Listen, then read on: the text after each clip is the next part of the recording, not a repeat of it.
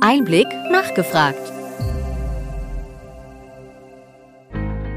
Willkommen bei Einblick nachgefragt, dem Podcast mit Interviews und Gesprächen zum Gesundheitswesen vom Gesundheitsmanagement der Berlin Chemie. Klimaschutz als aktiver Gesundheitsschutz am Beispiel von inhalativen Arzneimitteln. Fachjournalist und Einblickredakteur Christoph Nitz sprach mit Professor Dr. Frederik Trinkmann, dem geschäftsführenden Oberarzt für Pneumologie und Beatmungsmedizin an der Thoraxklinik des Universitätsklinikums Heidelberg. Professor Dr. Frederik Trinkmann ist Facharzt für Innere Medizin und Pneumologie. Seit Oktober 2019 ist er Oberarzt für Pneumologie und Beatmungsmedizin in der Thoraxklinik Heidelberg. 2021 wurde er zum außerplanmäßigen Professor der Universität Heidelberg ernannt.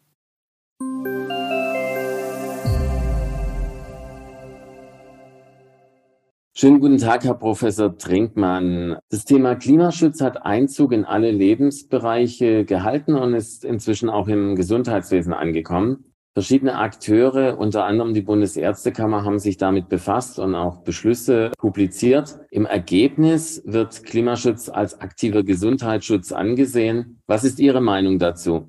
Ja, guten Tag, Herr Nietz. Erstmal auch vielen Dank für die Einladung und ich freue mich, dass ich über dieses ähm, extrem spannende und auch relevante Thema äh, mich austauschen darf. Wie Sie schon gesagt haben, ist Klimaschutz beziehungsweise die Erwärmung der Erdatmosphäre natürlich einer der zentralen oder die zentrale Herausforderung unserer, unserer aktuellen Zeit. Und da muss jeder Bereich seinen Beitrag leisten. Und gerade in der Medizin haben wir natürlich sehr viele Bereiche. Ich möchte da vielleicht mal ein bisschen ausholen, was Einmalartikel angeht, die natürlich in der Medizin zur Verwendung kommen und auch verschiedene medizinische Gase. Ich denke an Narkosegase, aber vor allem auch für mich als Pneumologen natürlich die Treibmittel, die in Dosierorosolen beispielsweise verwendet werden. Und da muss jeder Bereich seinen Beitrag leisten. Und da ist natürlich gerade der Gesundheitssektor so ein bisschen in der Zwickmühle, weil wir einmal natürlich dafür verantwortlich sind, für unsere Patientinnen und Patienten bestmögliche Krankheitskontrolle zu erreichen. Auf der anderen Seite aber natürlich auch den Umweltschutz im Blick haben müssen und befinden uns da in einem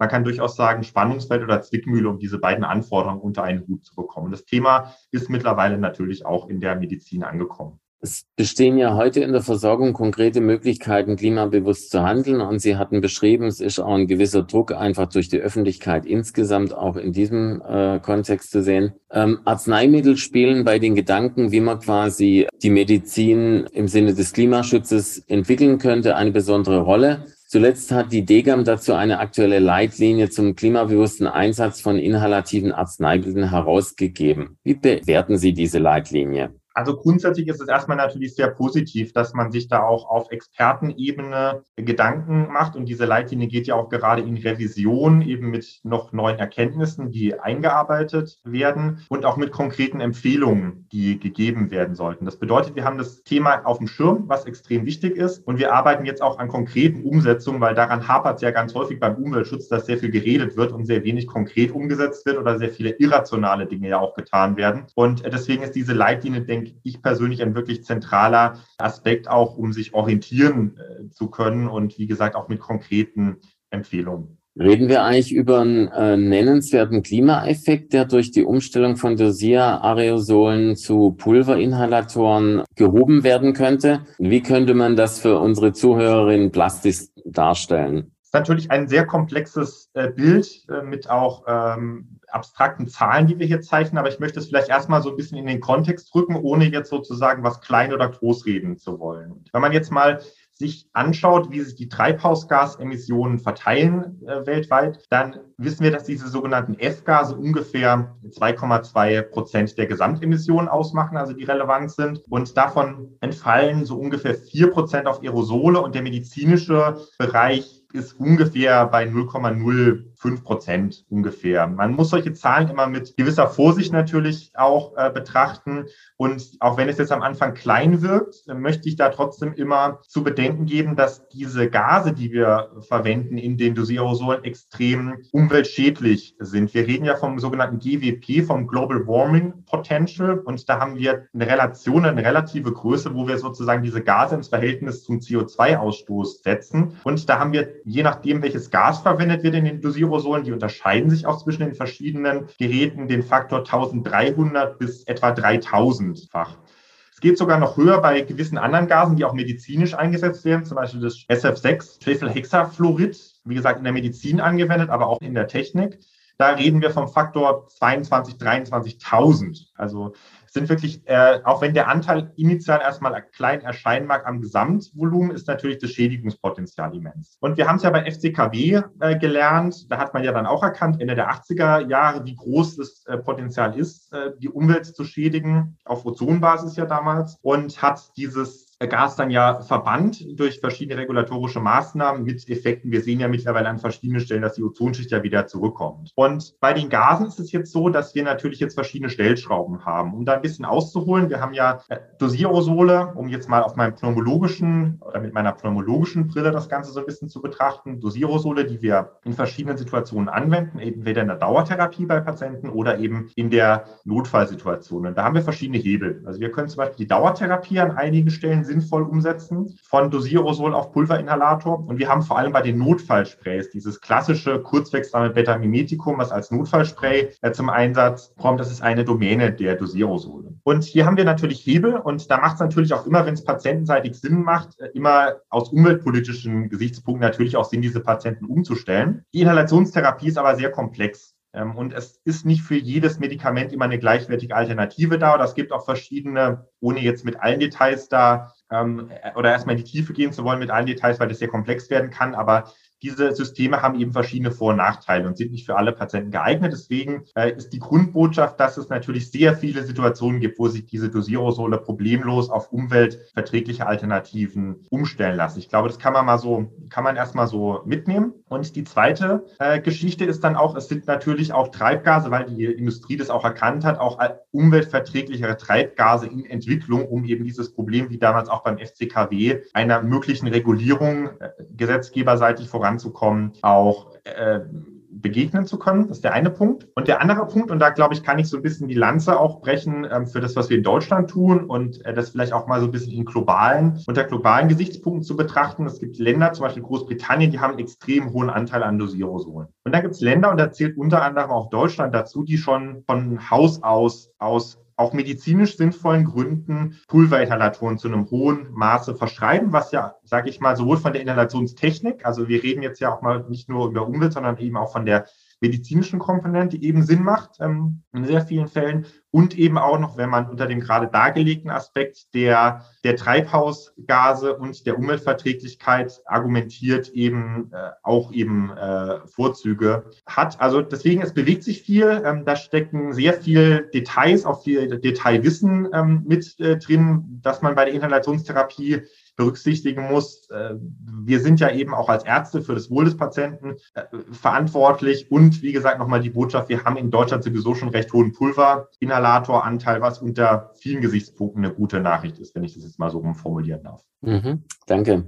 Sie sagten ja auch, äh, Patientinnen sollen und wollen bestmöglich versorgt werden. Welche praktische Hilfen sind Ihrer Ansicht geeignet, äh, um sie den Ärztinnen an die Hand zu geben, damit sie eine klimabewusste Verordnung und eine gute medizinische Versorgung zusammenbringen können? Also diese patientenbezogenen Aspekte beziehungsweise dieses Umweltbewusstsein wird ja auch von Patientinnen und Patienten äh, mittlerweile angefragt. Und da ist auch unsere Aufgabe natürlich ähm, neutral äh, zu, zu beraten. Und da sind eben, wie gesagt, gerade diese Notfallsprays, die ich schon genannt habe, eine der, der Domänen, von denen man eben leicht umstellen kann und was auch immer wieder von Patientinnen und Patienten bei uns angefragt wird. Und es gibt da, es gibt bei der Inhalationstherapie, wie gesagt, neben dem Umweltaspekt ja auch noch den medizinischen Aspekt, dass eben ähm, beim Pulverinhalator muss man genau hinschauen. Es gibt ja sehr moderne Geräte glücklicherweise heute, die auch innovative Galenik äh, verwenden, äh, die sehr potent sind, also gerade was zum Beispiel die Rezeptorbindung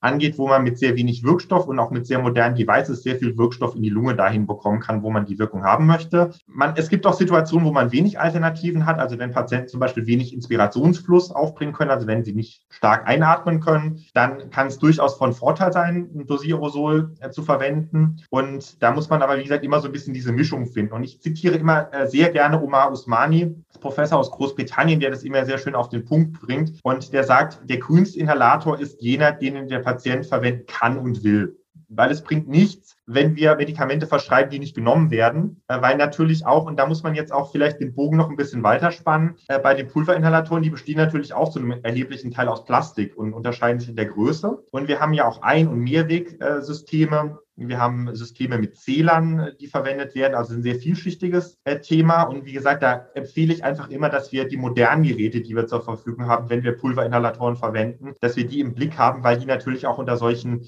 Aspekten designt werden. Das bedeutet zum Beispiel Mehrdosisgeräte, das heißt, man spart sich Verpackungsmüll. Das ist ein äh, wesentlicher Punkt. Die sind natürlich auch unter ganz anderen Aspekten produziert als ältere Geräte. Also das sind viele Dinge, die man da noch äh, ins Auge fassen muss, gerade weil wir ja mit dieser Diskussion der, der immer der immer größer werdenden Aufmerksamkeit und der öffentlichen Aufmerksamkeit auf dieses äh, Thema, wo man sich dann wirklich mit Details beschäftigen äh, muss auch und wie gesagt auch den Patienten, finde ich, dann entsprechend beraten muss unter diesen ganzen Aspekten, die wir unter einen Hut äh, bringen muss. Und wie gesagt, ich sage es nochmal, wir haben in Deutschland eh schon einen sehr hohen Pulveranteil, was unter vielen Aspekten schon mal eine gute Nachricht ist. Die Bestrebungen der TEGAM als Fachgesellschaft haben das Thema in vielen Bereichen und auf Fachmedien präsent gemacht. Was erwarten Sie, welche Rolle wird äh, klimabewusste Gesundheits- und Arzneimittelversorgung zukünftig spielen? Also ich denke, das Bewusstsein wird ja zum Glück immer, immer größer in der Gesellschaft. Und wir haben ja, wie gesagt, auch schon sehr viele Maßnahmen eingeleitet sowohl politischer Natur als auch äh, privatwirtschaftlich ähm, initiierter Natur. Jetzt mal, wenn wir jetzt über den, den, Umweltschutz generell sprechen. Und das wird natürlich auch in der, in der Medizin äh, ein immer bedeutsameres Thema. Also wir werden dann natürlich immer achtsamer auf diese verschiedenen Aspekte schauen und werden natürlich auch in unserem Verordnungsverhalten und in der gesamten Zusammenschau unserer medizinischen Versorgung äh, diese Themen aufgreifen müssen. Und was mir persönlich auch immer ganz wichtig ist, man muss natürlich auch immer im Gesamtkontext arbeiten. Wir im Medizinbereich haben natürlich auch sehr hohe energetische Anforderungen, wo wir natürlich einiges tun müssen. Ich habe auch schon den Verpackungsmüll angesprochen. Wir haben natürlich sehr viele Einwegartikel, auch aus hygienischen Gründen, die man immer nicht vergessen darf. Also das ist in der Medizin wirklich ein sehr komplexes äh, Spannungsfeld zwischen den Anforderungen an Patientensicherheit, Effektivität der Maßnahmen, aber natürlich auch der Umweltkomponente und das wird natürlich in Zukunft, da braucht man, glaube ich, kein großer Hellseher sein, immer noch weiter an Bedeutung gewinnen. Es wird ja auch unter anderen Aspekten diskutiert, dass telemedizinische Anwendungen eben Praxis- oder Klinikbesuche vermeiden können und dass man dadurch eben auch nochmal äh, das klassische CO2 jetzt durch die Transportwege einspart. Meine abschließende Frage, ähm, finden Sie, äh, dass wir da auf einem guten Weg insgesamt sind im Gesundheitswesen mit den Patientinnen gemeinsam diese stärkere Orientierung in Richtung Klimaschutz und Green Healthcare auf den Weg zu bringen?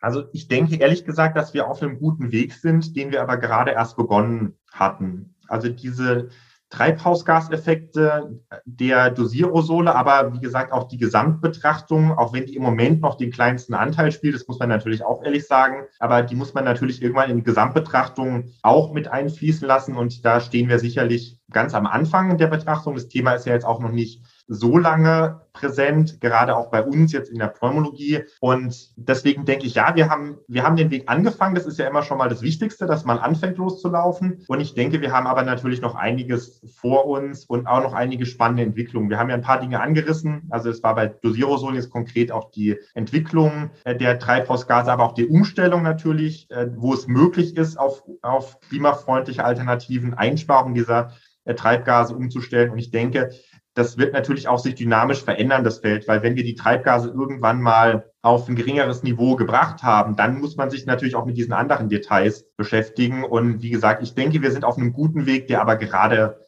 erst begonnen hat. Professor Dr. Trinkmann, vielen Dank für das Gespräch und äh, die Einblicke, die Sie uns geben konnten. Vielen Dank, dass ich da sein durfte.